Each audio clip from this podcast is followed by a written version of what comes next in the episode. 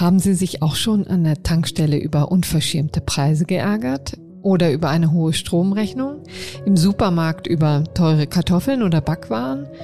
Ökonomen fassen das unter den nüchternen Begriff Inflation zusammen. Und die ist im September so stark gestiegen wie schon seit 28 Jahren nicht mehr. Die Inflationsrate liegt jetzt bei 4 Prozent. Aber das ist längst nicht alles. Die Energiepreise machen Politikern, Ökonomen und Verbraucherschützern gerade besonders große Sorgen. Denn Entlastung ist nicht in Sicht. Die Gasspeicher sind verdammt leer und dabei hat der Winter noch nicht einmal angefangen. Höchste Zeit also, sich die steigenden Preise einmal genauer anzusehen. Das wollen wir tun in dieser Folge des Podcasts für Deutschland heute am 11. Oktober. Mein Name ist Krona Budras, ich bin Korrespondentin in Berlin und freue mich, dass Sie zugeschaltet haben.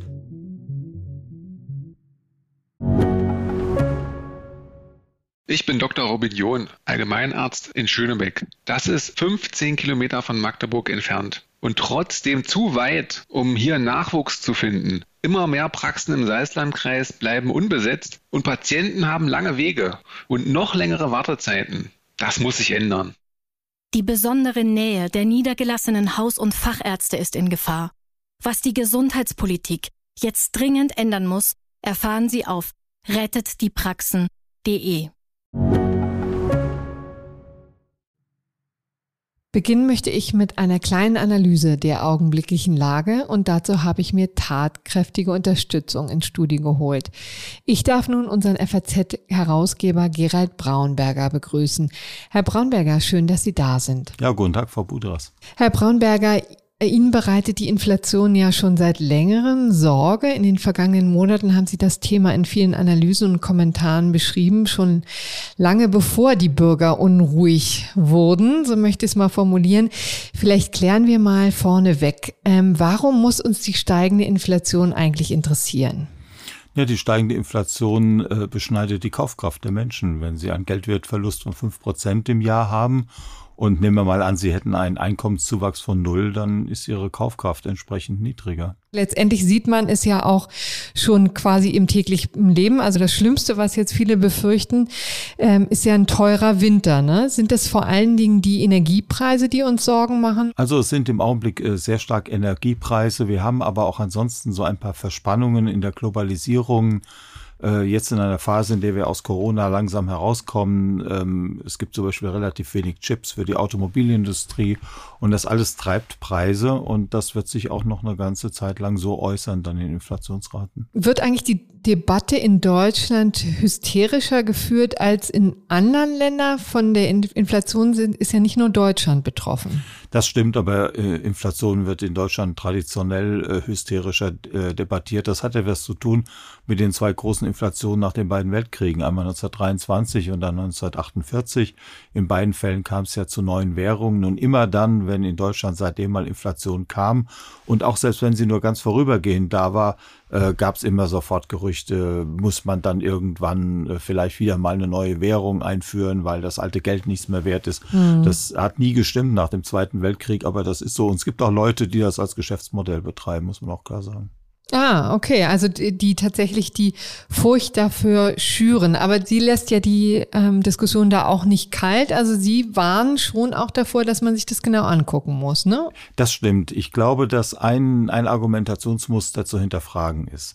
Die herrschende Lehre sagt, wir haben jetzt bedingt eben auch äh, durch Corona und die Überwindung des Ganzen haben wir vorübergehend äh, Preissteigerungen. Äh, wir rechnen damit, dass in Deutschland die Inflationsrate gegen Ende des Jahres fünf Prozent betragen kann, mhm. in der EU vier Prozent, ähm, in Amerika auch gut fünf Prozent, aber dass dies dann wieder verschwindet. Dass mhm. also im, im nächsten Jahr sich die Situation normalisiert und dass man wieder zu den Inflationsraten zurückkehrt, bei denen man war, zum Beispiel ähm, in der Eurozone zwischen 1,5 und 2 Prozent. Hm. Glauben Sie das auch? Ich glaube, dass im Augenblick Sondereffekte drin sind, äh, die zum Teil verschwinden werden. Deswegen wird die Inflationsrate auch in Deutschland im Januar, Februar, März schon ein ganzes Stück weit zurückgehen. Meine Sorge ist nur, dass wir nicht mehr zu den, zu den alten Zeiten kommen, weil zum einen diese Störungen sehr viel länger dauern können, als man bisher geglaubt hat. Ähm, also wenn man zum Beispiel einfach nur Chips nimmt für die, für die Industrie, mhm. äh, da gibt es möglicherweise Verspannungen das ganze nächste Jahr. Also das kann alles sehr viel länger dauern. Und zum Zweiten ist es so, äh, längerfristige Inflationsprozesse haben sie immer dann, wenn am Anfang eine Inflation kommt, meistens durch äh, steigende Rohstoffpreise und dann die Löhne steigen. Mhm, ja. Dann steigen die Löhne, dann steigt die Kaufkraft, dann, ähm, dann steigen die Preise und dann gibt es diese berühmten Preis-Lohn-Spiralen, die man mhm. aus den 70er Jahren kennt. Und das ist, glaube ich, die Gefahr, dass, ähm, äh, dass mittelfristig auf Sicht von zwei, drei, vier Jahren man in einen solchen Prozess kommt. Um klar zu sagen, ich erwarte keine Hyperinflation oder ähnliches. Aber es kann schon sein, dass wir mhm. da Inflationsraten haben von drei, vier, fünf Prozent. Ja, zu dieser Spirale würde ich gleich gerne nochmal zurückkommen. Aber vielleicht gucken wir uns nochmal die Gründe genauer an. Sie haben gesagt, ähm, da sind temporäre Dinge dabei, die sich dann im nächsten Jahr wieder abschwächen. Also das wäre konkret die Mehrwertsteuererhöhung ne, im vergangenen, äh, Entschuldigung, die Mehrwertsteuersenkung. Genau, wir hatten in der zweiten Hälfte des letzten Jahres eine Mehrwertsteuersenkung. Daraufhin sind viele äh, Preise gesunken. Und ähm, dann wurde die Mehrwertsteuersenkung ja zum Jahreswechsel zurückgenommen. Und deswegen ist es ganz normal, dass Sie jetzt ein Jahr später das in der Inflationsrate sehen. Nur ein weiteres Jahr später sehen Sie den Effekt nicht mehr, weil mhm. die Inflation ja immer ein Vergleich von Jahr zu Jahr ist. Also das ist ganz klar ein Sondereffekt. Genau, also da, den können wir beiseite tun. Der hat aber auch noch nicht so unglaublich viel Gewicht ne, in diesem ganzen Spiel. Sie sagen ja zu Recht, ne, also wir sehen jetzt im Moment Inflationssteigerungen von vier Prozent, könnte sogar noch fünf Prozent sein. Das wird jetzt nicht ähm, das wichtigste Thema sein. Sie haben die Chips angesprochen, also im Grunde genommen die Knappheit, die jetzt durch Corona bedingt ist. Bei den Energiepreisen ist ja vielleicht auch nochmal eine Sondersituation. Ne? Da spielt ja auch die Klimawende eine Rolle, die Tatsache, dass wir eigentlich auch steigende Preise im Energiesektor haben wollen, damit die Leute einfach auf die Bremse drücken ne, und nicht so viel verbrauchen. Ja, aber die steigenden Preise sind im Moment einfach eine, ein Ergebnis einer, einer wachsenden Nachfrage rund um die Welt. Aber auch da stellt sich die Frage, wir haben jetzt im Moment die steigenden Energiepreise und wir haben sie jetzt in der Inflationsrate. Aber nehmen wir einmal an, die Energiepreise würden auf dem jetzigen Niveau so hoch bleiben. Mhm. Dann hätten wir in einem Jahr eine Veränderung von null der Energiepreise. Sie wären immer noch hoch, ja. aber sie wären nicht weiter gestiegen. Auch dann ginge die Inflationsrate wieder zurück. Hm. Also, im, aber im Grunde genommen ist es ja dann so, dass sie immer noch die hohen Preise haben, ne, an die sich ja insbesondere auch ähm, die Bürger gewöhnen müssen. Und Sie waren ja auch davor, ne, wenn ich Sie richtig verstanden habe, auch in Ihren Kommentaren, dass Sie sagen, das trifft jetzt auch vor allen Dingen die kleineren ähm, Einkommen, ne, die Menschen, die auch nicht viel Spielraum haben. Ne? So ist es. Es kommt hinzu, dass eben äh, Güter, die im Augenblick gerade teurer werden, das sind neben, ist neben Energie übrigens auch viel Lebensmittel, halt im Warenkorb von äh, Menschen mit geringeren Einkommen eine größere Rolle spielen als im Warenkorb von sehr reichen Menschen. Hm. Also das heißt, Inflation ist, hat immer auch einen sehr unsozialen Drive. Inflation ist extrem unsozial. Ja. Tut denn eigentlich die Politik da genug? Ja, gegen manche Sondereffekte können sie im Augenblick wenig tun. Ähm, was ich mir wünschen würde, wäre, wenn die Geldpolitik, und das gilt für die EZB wie auch für die Zentralbanken in anderen Ländern, deutlicher sagen würden, äh, wir sehen das als ein ernsthaftes Problem mhm. an. Weil im Moment äh, ziehen sich alle auf die, oder viele, auf die Position zurück, naja, das ist jetzt mal so, nächstes Jahr wird alles wieder schön. Ähm, also gerade heute hat der Internationale Währungsfonds eine Einschätzung von sich gegeben, hat gesagt, naja, das kann aber auch schon ein bisschen ernster werden. Ja, das ist ein wichtiger Hinweis für die Preisstabilität. Sind ja eigentlich die Notenbanken äh, zuständig, ne? im Euroraum natürlich die EZB. Ich kann an dieser Stelle vielleicht mal sagen, dass wir natürlich auch um ein Gespräch mit EZB-Direktorin Isabel ähm, Schnabel uns bemüht haben. Sie hat leider aus Zeitgründen abgesagt. Aber Offensichtlich geht Ihnen da das Interesse der EZB nicht weit genug. Sie sollten das noch ernster nehmen oder was wünschen Sie sich konkret von Genau. Die EZB kann natürlich unmittelbar nichts gegen steigende Öl- oder Gaspreise machen. Das ist überhaupt nicht in, in ihrer Macht. Sie kann auch nichts gegen steigende Lebensmittelpreise machen. Was sie aber tun kann, ist, sie kann verhindern, dass sich die Erwartung bildet, dass es immer weiter Inflation gibt und dann eben die Lohnsteigerungen kommen und dann diese Spiralen entstehen. Das hm. kann sie rechtzeitig verhindern. Diese Lohnpreisspirale, die Sie jetzt eben angesprochen haben, ist ja durch auch etwas, was die Politik beschäftigen kann. Da reden wir jetzt ja bei der neuen Regierung, die sich womöglich jetzt in den nächsten Wochen und Monaten formiert, von einer Ampelregierung, die womöglich sich auch den Mindestlohn ansieht. Also konkret äh, gibt, stehen ja Forderungen im Raum ähm, von Herrn Scholz zum Beispiel, dem Bundesfinanzminister und SPD-Kanzlerkandidaten, dass der Mindestlohn auf 12 Euro steigen soll. Ist das jetzt eine gute Idee an dieser Stelle? Also ich bin kein großer Freund einer deutlichen Erhöhung des Mindestlohns. Übrigens nicht nur mit Blick auf Inflationsgefahren, sondern man darf auch nicht vergessen, das betrifft schon viele Beschäftigungen, die auch nicht sehr produktiv sind. Und mhm. wenn wir mal annehmen, dass wir vielleicht doch auch mal in eine Wirtschaftskrise kommen, ähm, dann sind das die Jobs, die als erste wegfallen, weil sie dann zu teuer sind für Unternehmen.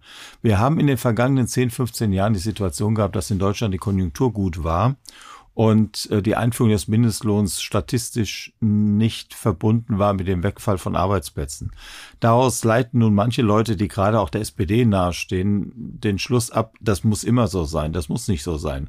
Ich wäre mir sicher, wenn wir mal, mal zwei, drei Jahre wirklich eine Wirtschaftskrise in Deutschland hätten, wären viele dieser, dieser Thesen nicht mehr sehr aktuell. Wie sieht's mit den Energiepreisen aus? Ähm, wenn ich da nochmal drauf zurückkommen kann, da gibt es ja jetzt auch eine europäische Bewegung sozusagen. Ja, also Frankreich zum Beispiel hat sich entschlossen, die Energiepreise zu deckeln. Es ist ein Thema ähm, bei den ähm, Zusammenkünften auf EU-Ebene. Ähm, finden Sie, dass auch die deutsche Politik da handeln sollte? Nein. Nein, das ist ein Phänomen, das kennen wir aus den 70er Jahren. Damals stand das in den Lehrbüchern unter der Bezeichnung zurückgestaute Inflation. Seitdem ist das verschwunden. Die Idee, äh, dass man solche Bewegungen äh, äh, aufhalten kann, indem man es reguliert, führt dazu, dass man so ein bisschen in die Zukunft verschiebt. Wenn die, wenn die Energiepreise steigen, weil Energie knapp ist, relativ gesehen zur Nachfrage, dann wird sich das irgendwann Bahn brechen. Und das können Sie vorübergehend mhm. versuchen zu stoppen. Man sieht im Augenblick so unheimlich viele Denkmuster aus den 70er Jahren, also mhm. vom halben Jahrhundert. Es ist erstaunlich, wie viel da wiederkommt. Ich danke herzlich für die Einschätzung. Ja, Dankeschön.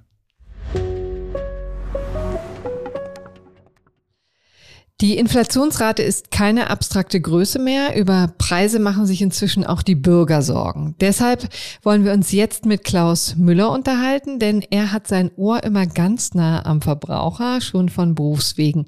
Er ist Vorstand des äh, Verbraucherzentrale Bundesverbandes und hier bei mir im Berliner Studio. Herr Müller, schön, dass Sie da sind. Seien Sie gegrüßt. Vielleicht auch an Sie zunächst mal die Frage. Eine Inflationsrate von rund vier Prozent im September, Energiepreise, die um 17,4 Prozent gegenüber dem Vorjahr zulegen. Sagen Sie uns doch mal auf einer Skala von eins bis zehn, wie beunruhigt ist der oberste Verbraucherschützer Deutschlands? Also heute ist er noch mäßig beunruhigt. Mhm. Also wenn ich in Ihrer Skala bleibe, dann ist das irgendwo eine drei oder vier. Mhm. Aber wenn ich zurzeit ins europäische Ausland gucke, dann ist das wie eine Glaskugel. Und wenn ich jetzt für Deutschland drei, vier Monate in die Zukunft blicke, dann überspringe ich locker die fünf und vielleicht lande ich sogar bei einer sechs oder sieben. Hm. Inflationsrate meinen Sie jetzt, ne? Genau. Mit Blick auf Energiepreise hm. primär. Bei der Inflationsrate muss man, glaube ich, unterscheiden, wie setzt sie sich zusammen. Was wir inzwischen alle gelernt haben, wir haben einen Teil des nachholenden Mehrwertsteuereffektes. Das ist natürlich trotzdem spürbar, keine Frage. Aber dafür hatten wir im letzten Herbst praktisch Null Inflationsraten. Ähm, wir sehen natürlich einzelne Branchen, die gerade ihre Entlohnung korrigieren müssen, mhm. weil sie in der Gastronomie zum Beispiel sonst kein Personal finden. Das ist vielleicht ärgerlich äh, für den Bierpreis oder das Schnitzel, was ich kaufe. Aber man hat vielleicht noch Verständnis für bestimmte Lohnentwicklungen dort. Und das, was mich aber wirklich beunruhigt, ist die Lage auf den Energiemärkten. Wir sehen zurzeit Großhandelsgaspreise auf einem Niveau, die wir lange, lange nicht hatten. Zur Ehrlichkeit gehört dazu, vor über zehn Jahren waren wir schon mal auf dem Preisniveau. Das haben aber viele Verbraucherinnen und Verbraucher, viele Unternehmen vergessen und vor allem auch nicht mehr eingepreist. Die Preiserwartung ist eine andere und wir sehen vor allem Preissprünge in einer Dynamik, äh, die wir so, glaube ich, noch nie hatten, zumindest sehr, sehr lange nicht hatten. Und diese Dynamik der Preissprünge in ihrer Geschwindigkeit, in ihrer Höhe, das ist beunruhigend. Nicht, weil es heute schon im Portemonnaie der Menschen angekommen wäre. Da sind unsere längeren Lieferverträge davor. Aber es ist absehbar und angekündigt, plus minus Weihnachten liegt ein äh, unschönes Geschenk unterm Gabentisch.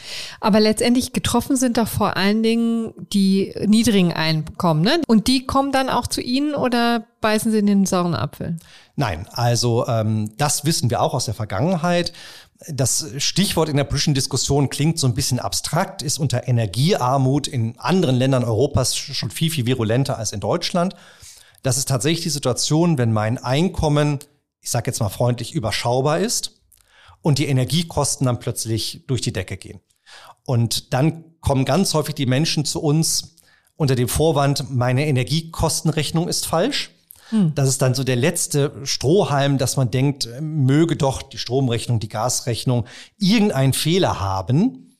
In Wirklichkeit ist es ein Zahlungsproblem, was dahinter steht. Und dann haben Verbraucherzentralen erstmal die unangenehme Aufgabe zu sagen, nein, in der Regel ist die Rechnung leider richtig. Ähm, und jetzt lass uns mal drüber reden, wie kannst du sie bezahlen? Das ist dann immer der erste Schritt, weil natürlich sowas wie Strom- oder Gassperren unter möglichst allen Umständen vermieden werden sollen. Also das ist mehr eine Frage dann ähm, der akuten Hilfe.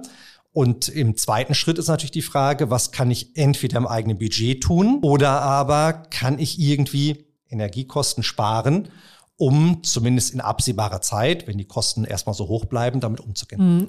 Jetzt haben Sie die Gassperren erwähnt und das ist ja etwas, was ehrlich gesagt ja schon wirklich für große Sorgen bereitet. Passiert sowas tatsächlich? Also rechnen Sie zum Beispiel damit, dass jetzt im Winter wegen der hohen Energiepreise dann der Gashahn abgedreht wird, ja? Also zwei Prämissen. Erstens, es wird kein milder Winter und die Konjunktur geht nicht in den Berg runter. Mhm. So. Und es gibt natürlich noch einen Joker auf dem Spielfeld, das ist Wladimir Putin, ähm, Nord Stream 2.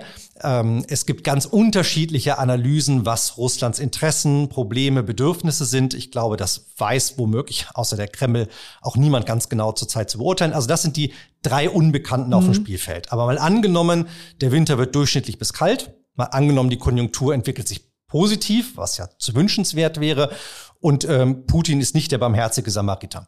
Dann sehen wir von den Großhandelspreisen übertragen dann auf die Endverbraucherpreise Preissteigerungen, die irgendwo zwischen 10, 15, im schlimmsten Fall 20 Prozent sein werden. Und ja, wenn Sie in einem schlecht gedämmten Haus leben, womöglich, wenn es auch im Strompreis noch weitergeht, mit eben alten Haushaltsgeräten unterwegs sind, das kann das Portemonnaie von Rentnerinnen und Rentnern, Hartz-IV-Empfängern, Geringverdienern ganz schnell ins, also aus dem Lot rausbringen. Und dann wird erst nochmal verzögert, die Rechnung wird erstmal nicht gezahlt, ähm, bis man sich auch an uns oder an eine Schuldeninsolvenzberatungsstelle wendet. Das dauert dann immer noch ein paar Wochen. Die Schulden bauen sich auf, die Rechnungen sind ungeöffnet auf dem Wohnzimmertisch. Und dann äh, haben wir schon erlebt, dass Stromsperren gang und gäbe sind. Das gab es schon ganz viel und Gassperren inzwischen leider auch. Und damit ist, wenn, wie gesagt, diese Entwicklung eintritt, absolut äh, zu rechnen. Und unser Appell an die Bundesregierung ist, sich darüber rechtzeitig Gedanken zu machen. Also wir werden vielleicht gleich nochmal kurz in der Analyse über die Marktkräfte reden, die zurzeit im Gang sind.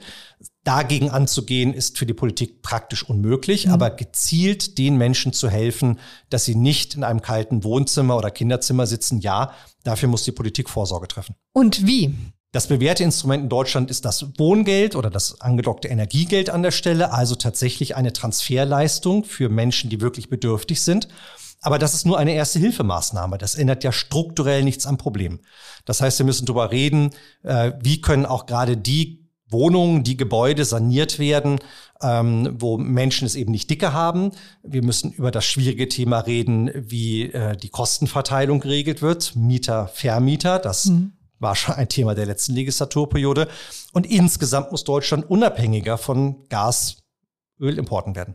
Ähm, und die neue Regierung formiert sich ja jetzt erst. Was passiert in der Zwischenzeit? Also Deutschland ist ja zum Glück nicht handlungsunfähig. Hm. Und dadurch, dass, wenn ich jetzt mal für einen Moment eine Ampelkonstellation unterstelle, was ja das wahrscheinlichste Szenario ist, dann sind ja auch eine ganze Reihe von Ministerinnen und Minister bis hin zum Vizekanzler auch in der Verantwortung.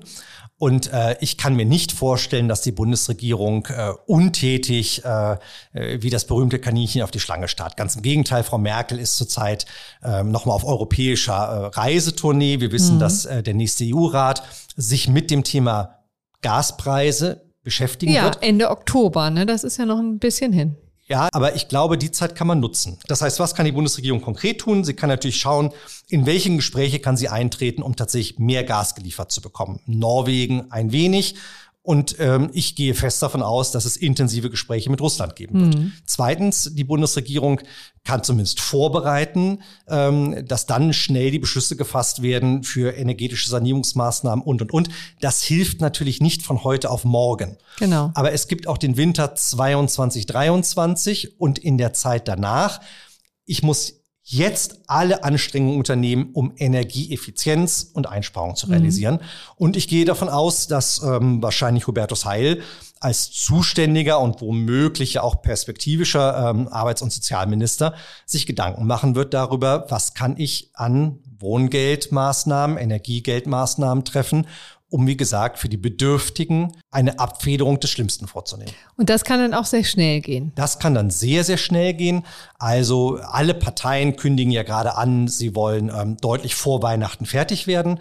Wir rechnen damit, dass wir im November, Dezember die ersten Preiserhöhungen auf dem Tisch der Verbraucher sehen, dann dauert es ja auch noch mal ein paar Wochen, bis sie dann in Form von Rechnungen eingetrieben werden.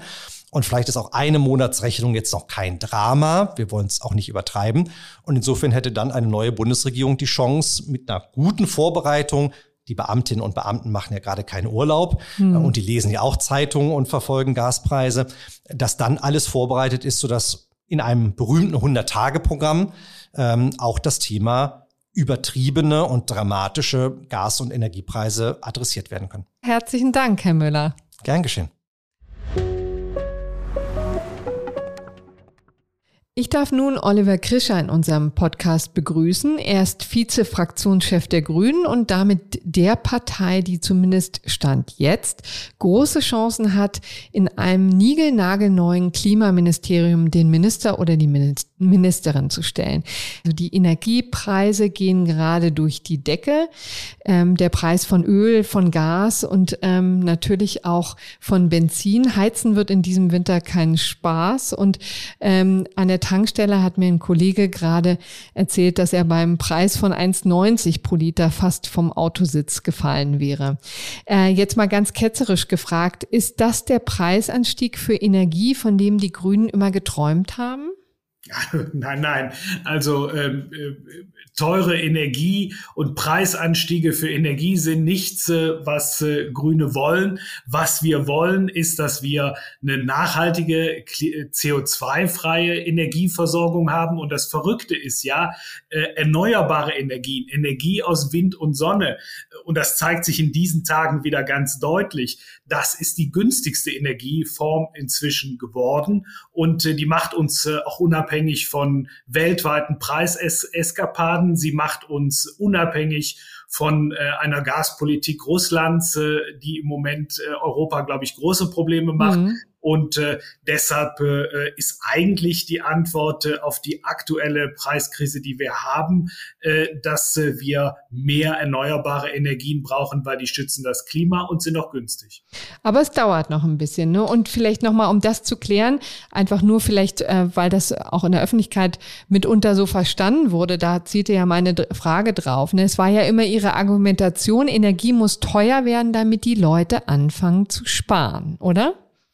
Nein, so ist äh, die Argumentation überhaupt nicht. Wir wollen Anreize schaffen, dass Menschen auf äh, möglichst CO2-arme oder CO2-freie Technologien umsatteln können. Wir wollen die Möglichkeit dazu schaffen. Und äh, äh, zu den Anreizen gehört natürlich, dass äh, man das was äh, ähm, äh, auch Probleme verursacht, dass man hier umschichtet. Es soll gar nicht für die Menschen teurer werden, sondern es soll Anreize geben, äh, das Notwendige zu tun, damit wir eine nachhaltige und CO2-freie Energieversorgung äh, bekommen. Das hat aber gar nichts mit der Preisentwicklung zu tun, mhm. die hm. wir im Moment erleben, weil die ist äh, von Weltmärkten äh, beeinflusst, äh, die ist äh, beeinflusst von einer Machtpolitik von Russland. Das ist nicht das, äh, worum es geht äh, äh, am Ende, um zu einer CO2-freien Energieversorgung. Das müssen wir vielleicht noch mal klären für die Hörerinnen und Hörer. Ähm, Sie geben schon auch Russland die Schuld daran, dass wir jetzt hier das, ähm, da Probleme sehen am, insbesondere was den Gaspreis angeht. Äh, der bezieht sich ja auch, beruht ja auch darauf, auf eine Knappheit, die wir jetzt gerade am Gasmarkt sehen, ne? Ja, es gibt sicherlich nach äh, der Corona-Krise weltweit eine, eine, steigende Nachfrage nach Gas. Und äh, ähm, es ist ganz offensichtlich so, dass Russland ähm, nicht so viel Gas liefert, wie eigentlich äh, in Europa gebraucht wird, äh, um für den Winter die Speicher zu füllen. Wir haben in Deutschland eine Situation, dass äh, jetzt vorm Winter äh, die Gasspeicher, insbesondere die Gasspeicher, die der, äh, dem russischen Staatskonzern Gazprom gehören, nicht gefüllt sind. Hier sind einfach äh, Lieferungen nicht erfolgt.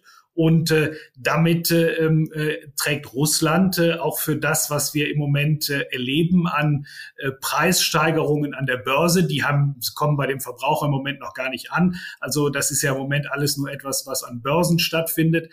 Ähm, äh, trägt Russland sicherlich äh, eine zentrale Verantwortung dafür. Ähm, äh, ob das nun politisch gewollt ist, äh, ob äh, Putin da äh, Druck auf Europa ausüben will oder ob äh, hier äh, tatsächliche technische Schwierigkeiten äh, die Ursache sind.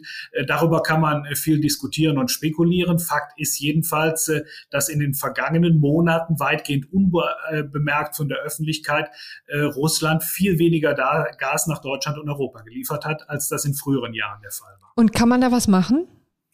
Ja, äh, selbstverständlich kann man was machen. Man äh, muss eigentlich äh, versuchen, unabhängiger zu werden. Das erste ist erneuerbare Energien ausbauen. Äh, äh, das ist äh, eine Politik, die muss man konsequent machen. Die ist in den letzten Jahren in Deutschland nicht oder sogar teilweise das Gegenteil gemacht worden. Man muss aber auch gucken, dass ähm, man den Gasmarkt nicht nur der Kontrolle ähm, Russlands, Herrn Putins oder den Gaslieferanten überlässt, zum Beispiel fordern wir als Grüne seit vielen Jahren, dass die äh, vielen Speicher, die Gasspeicher, die wir in Deutschland haben, dass die Mindestfüllstände aufweisen müssen, dass also im Herbst die immer voll sein müssen. Das ist, sollte eigentlich eine Selbstverständlichkeit sein. Da hat eine bisherige Bundesregierung aber völlig versäumt, seit Jahren zu handeln. Und so äh, konnte Herr Putin äh, auch einfach dafür sorgen, dass diese Speicher jetzt äh, leer sind und wir äh, möglicherweise in diesem Winter äh, dann tatsächlich äh, auch äh, in eine Knappheit von Gas laufen, weil man hier nicht gehandelt hat. Hm. Sie haben mir eben gesagt, das ist, was wir jetzt gerade sehen, ist eben eine ähm, Preissteigerung, wie sie nicht gewollt war, wie sie nicht geplant war, wie sie auch der Klimapolitik nicht zum Vorteil gereicht. Aber das Thema steigende Energiepreise wird uns ja auch in Zukunft noch stärker beschäftigen. Zentraler Baustein der Klimapolitik, eigentlich jeder Klimapolitik, ist ja das Ganze auch zumindest über den Preis zu regeln. Das Thema lässt uns also nicht los. Wie sorgen sorgen Sie denn dafür, dass die Menschen mit geringerem Einkommen nicht frieren und auch noch Auto fahren können? Ja, also wir haben ja da einen, einen konkreten Vorschlag gemacht und sagen, dass das, äh, was an CO2-Preis äh, heute schon auf fossile Energien aufgeschlagen wird, dass das an die Menschen als Energiegeld äh, pro Kopf zurückgezahlt wird. Äh, das ist auch etwas, was wir als äh, sozial gerecht äh, empfinden und betrachten. In der Schweiz wird das schon sehr erfolgreich praktiziert. Äh, davon profitieren vor allen Dingen äh, untere Einkommensschichten. Und der zweite große Baustein ist natürlich, dass wir den Umstieg auf CO2-arme oder CO2-freie Technologien, dass wir den unterstützen fördern. Das sind, ist Elektromobilität, das ist der Austausch von Heizungsanlagen weg von der Ölheizung hin äh, zur ähm, Wärmepumpe, die mit erneuerbarem Strom betrieben werden kann. Dass es hier auch eine äh, breite Unterstützung äh, des Staates gibt. Und ich glaube, eine zukünftige Bundesregierung muss in dem Bereich äh, sehr konsequent handeln, damit die Transformation gelingen kann, ohne dass es äh, soziale Verwerfungen gibt. Hm. Verstehen denn die Leute das auch? Also Sie haben ja sehr zu Recht Ihren Energie, Ihr Energiegeld angesprochen gesagt, wir geben es den, insbesondere den Menschen mit geringem Verdienst wieder zurück, das, was sie mehr ausgeben. Aber wenn man dann ein bisschen verzweifelt an der Tankstelle sit, steht und dann die 1,90 zahlt oder dann auf die Heizkostenrechnung guckt, ähm, wenn dann sich nicht irgendwann die Verbraucher ein bisschen entnervt ab, weil sie die Kosten fürchten? Naja, also ähm, äh, ich glaube, das, was wir im Moment erleben, äh, das ist jetzt auch eine äh, besondere Situation, haben wir ja darüber gesprochen, mhm. äh, die von äh, Weltmarktsituationen verursacht wurden. Wir haben jahrelange extrem niedrige Gas- und Ölpreise gesehen. In der Corona-Krise war das ganz anders. Das ist ja auch noch nicht allzu lange her. Ähm, was aber natürlich richtig ist, ist, äh, dass man Menschen in die Lage versetzen muss, dann auch selber handeln zu können äh, und äh, übrigens auch Unternehmen in die Lage versetzen muss, äh, handeln zu können, um diese Transformation mitzumachen. Das ist natürlich eine schwierige Botschaft, keine Frage, weil es ist eine Veränderungsbotschaft. Wir sagen ja, es muss sich etwas ändern, aber das ist das Wesen des Klimaschutzes und das mhm. Wesen von äh, zukunftsfähiger Politik, dass sie auf Veränderung setzt und äh, dass sie aber dann natürlich auch die Aufgabe hat, Menschen äh, mitzunehmen. Und äh, da haben wir eine ganze Menge sehr konkreter Vorschläge gemacht. Und äh, das äh, ähm, äh, muss jetzt auch in konkrete Politik umgesetzt werden, weil die Alternative würden ja, würde ja bedeuten, wir machen genauso weiter wie bisher. Das macht das Weltklima kaputt und äh, man sieht gerade im Moment aktuell äh, eine Abhängigkeit von Russland und Herrn Putin, äh, wie wir das im Moment haben. Äh, das ist auch für die Wirtschaft und auch für die Menschen nichts Gutes, weil man sich dann solchen extremen Weltmarktbedingungen äh, unterwirft, äh, die dann äh, auch zu vielen, vielen Schwierigkeiten Unsicherheiten und äh, zu vielen Verstimmungen führen. Mhm. Aber wenn man Putin jetzt mal quasi beiseite lässt, dann kann man ja schon sagen, also die Ampel, die es womöglich in ein paar Wochen oder Monaten geben wird, könnte tatsächlich mit ihrer Politik schon zu einem Preisschock an den Zapfsäulen führen.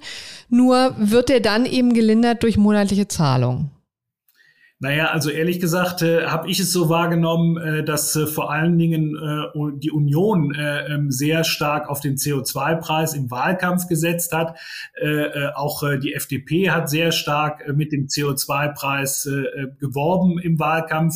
Äh, äh, wir haben es mit paar konkreten Zahlen versehen. Also ähm, äh, das, was im Moment passiert, äh, hat äh, mit dem Thema CO2-Preis und Klimaschutz reichlich wenig zu tun. Hm. Aber das kommt ja noch oben drauf. Das, mein, ja, das ist meine Argumentation. Wir haben ja nur auch schon eine große Koalition, die äh, schon einen CO2-Preis äh, eingeführt hat in der vergangenen Wahlperiode. Und äh, jetzt müssen wir erstmal gucken, äh, wie wir insgesamt Klimaschutz äh, in, in Deutschland weiter betreiben. Das wird äh, stark aus äh, Anreizen bestehen. Mhm. Das wird selbstverständlich aus Regeln und Ordnungsrecht bestehen.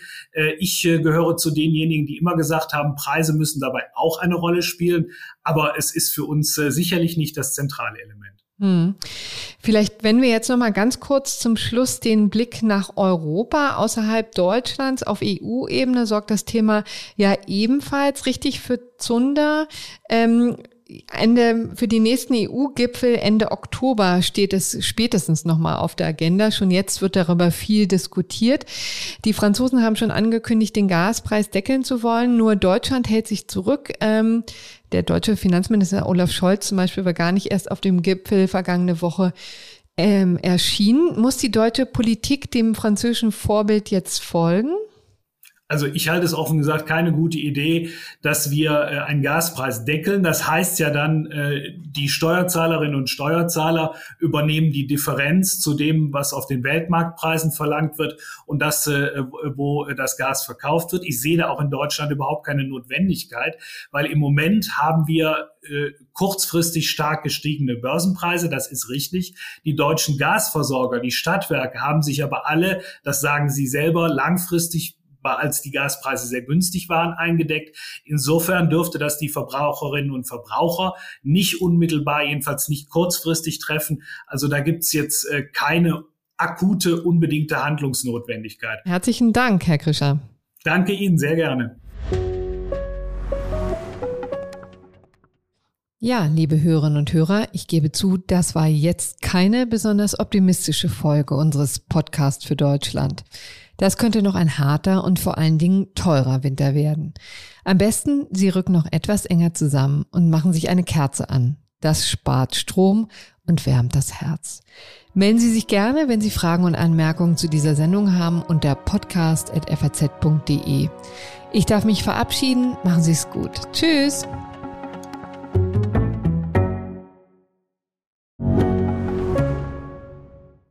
Bin Dr. Falk Stierkart und leite ein medizinisches Versorgungszentrum in Erlangen. Der Job als niedergelassener Arzt ist nicht unattraktiv, aber er scheitert oft schon an der Wurzel. Wenn unser Studiensystem nicht darauf ausgelegt ist, genug Ärzte in guter Qualität auszubilden, wie soll die medizinische Versorgung in Mittelfranken dann gedeckt sein? Die besondere Nähe der niedergelassenen Haus- und Fachärzte ist in Gefahr. Was die Gesundheitspolitik jetzt dringend ändern muss, erfahren Sie auf rettetdiepraxen.de. you.